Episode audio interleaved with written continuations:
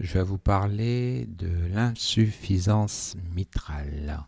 L'insuffisance mitrale, nous allons voir dans un premier temps quelques généralités, ensuite euh, des éléments qui permettent de faire un diagnostic euh, dit positif. Nous allons voir l'évolution de l'insuffisance mitrale, les étiologies de l'insuffisance mitrale et le traitement. Alors, donc, euh, généralité sur l'insuffisance mitrale. Définition. L'insuffisance mitrale est due à une absence d'étanchéité de la valve mitrale qui provoque lors de la systole ventriculaire un reflux de sang du ventricule gauche dans l'oreillette gauche. Donc, euh, l'insuffisance mitrale est due à une absence d'étanchéité de la valve mitrale qui provoque lors de la systole ventriculaire un reflux de sang du ventricule gauche dans l'oreillette gauche. Physiopathologie. Alors sur un plan euh, physiopathologique, qu'est-ce qui se passe en amont de l'appareil valvulaire et qu'est-ce qui se passe en aval de l'appareil valvulaire? En amont, il existe une hypertension artérielle pulmonaire post-capillaire puis pré-capillaire en raison d'une augmentation des résistances artérielles pulmonaires. Donc euh, il y a une hypertension artérielle pulmonaire post-capillaire, donc euh, en amont de la valve mitrale. Cela provoque l'apparition d'une insuffisance ventriculaire droite, on parle d'IVD, lorsqu'il y a donc augmentation de la pression artérielle post-capillaire puis pré-capillaire. Donc on va vers une insuffisance ventriculaire droite. Alors qu'est-ce qui se passe en aval de l'appareil valvulaire? Il existe une hypertrophie et une dilatation du ventricule gauche. Cela provoque l'apparition de signes d'insuffisance ventriculaire gauche. Donc en amont, hypertension artérielle pulmonaire post-capillaire avec, si ça évolue, l'insuffisance ventriculaire droite, et en aval, donc une insuffisance ventriculaire gauche. Élément de diagnostic positif. Le diagnostic positif repose sur, on a donc la clinique, donc repose sur la clinique. La clinique associe à la palpation un frémissement systolique de la pointe, mieux perçu en décubitus latéral gauche, le choc de pointe est abaissé et déplacé à gauche dans les formes évoluées.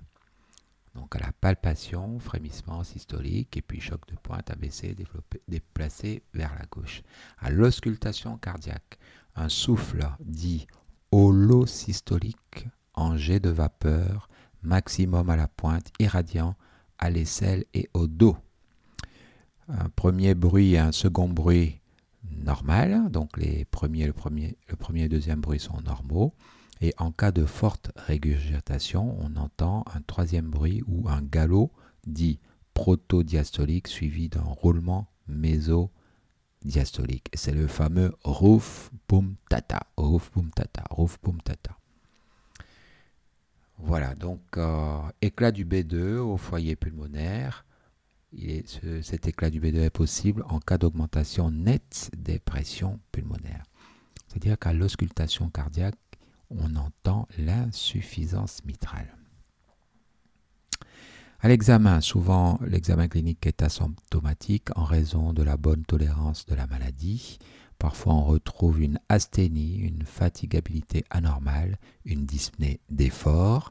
On recherchera un foyer infectieux. Ne pas oublier les dents parce que euh, l'insuffisance mitrale, comme toutes les valvulopathies, les valvulopathies sont des lieux de greffe bactérienne. Donc rechercher un foyer infectieux dentaire en raison d'un risque important de greffe dite bactérienne pour les endocardites.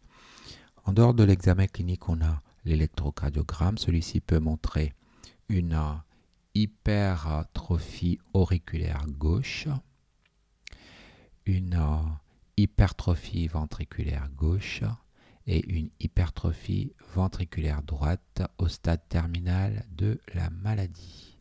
Cela se voit par les ondes A, les ondes P et le fameux QRS. Au niveau donc euh, de la radiographie, avec cliché de face en oblique antérieur droit et en oblique antérieur gauche.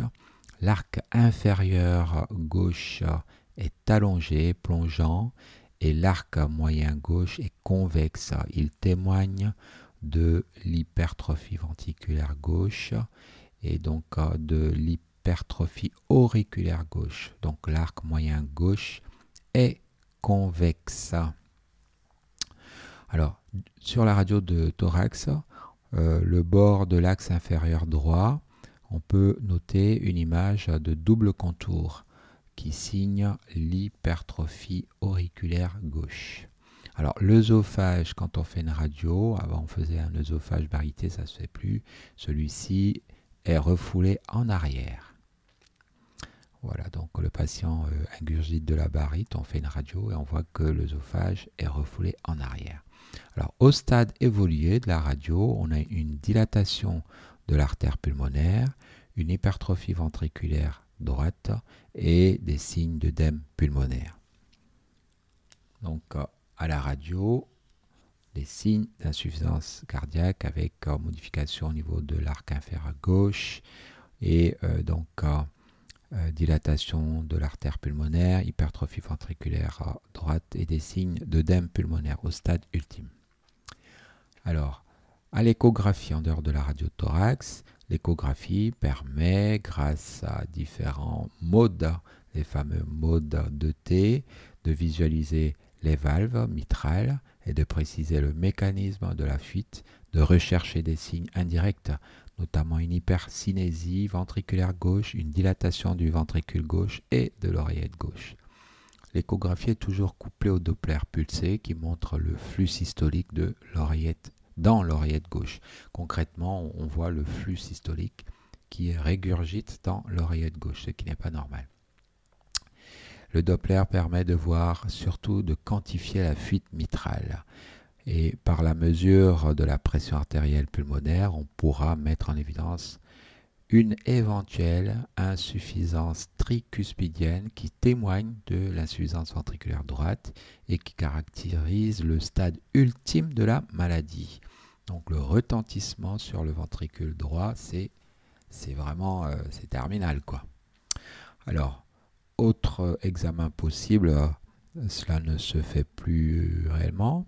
Donc c'est le cathétérisme.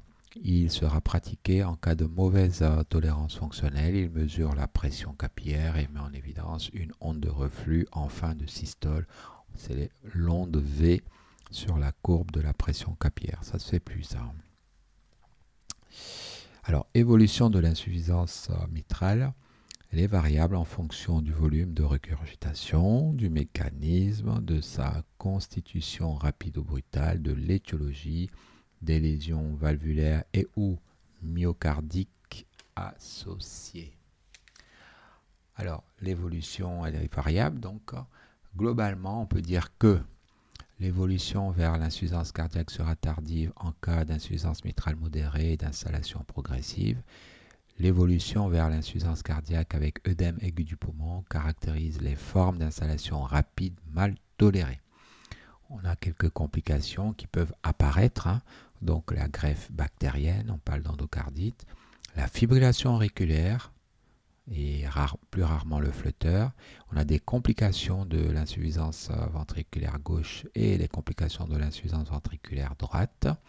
On a les manifestations dites thromboemboliques avec embolie pulmonaire et plus rarement artérielle périphérique.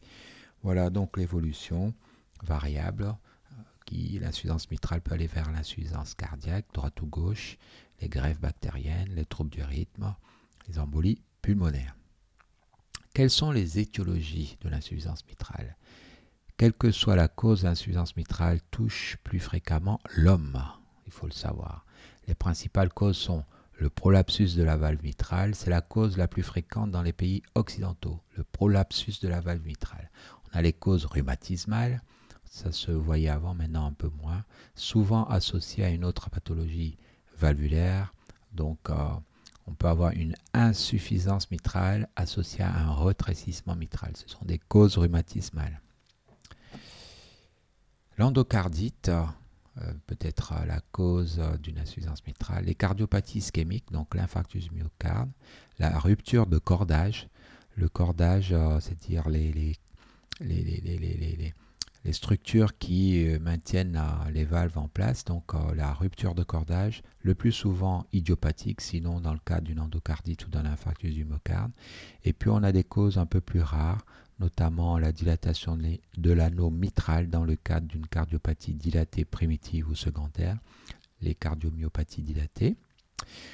On a l'insuffisance mitrale d'origine congénitale associée à un canal atrioventriculaire. On a des traumatismes, on a le myxome de l'oreillette gauche, on a les myocardiopathies obstructives et on a des insuffisances mitrales fonctionnelles, notamment dans le cadre évolutif d'une cardiopathie gauche de type rétrécissement aortique ou insuffisance aortique ou euh, d'une hypertension artérielle. Comment traiter euh, l'insuffisance mitrale Le traitement est triple. Il est étiologique. Donc, euh, s'il s'agit d'une endocardite, ben, il faut la traiter. il faut traiter la cardiopathie ischémique. Donc, étiologie, traiter la cause. Le traitement est également symptomatique. Donc dans les formes asymptomatiques, il faut éviter les efforts musculaires violents, avoir une activité physique euh, raisonnable et puis penser à la prophylaxie anti-infectieuse, les soins dentaires, hein, donc source d'endocardite. Et en cas d'insuffisance cardiaque modérée, bien sûr, traitement qu'on appelle digitalo-diurétique avec régime hyposodé puis euh, bien sûr la surveillance et euh, traiter également les troubles du rythme, notamment l'arythmie complète par fibrillation auriculaire. Pensez aux anticoagulants et éventuellement la mise en place d'un Le patient doit être ralenti, donc éventuellement digitaline plus ou moins bêta-bloquant à surveiller.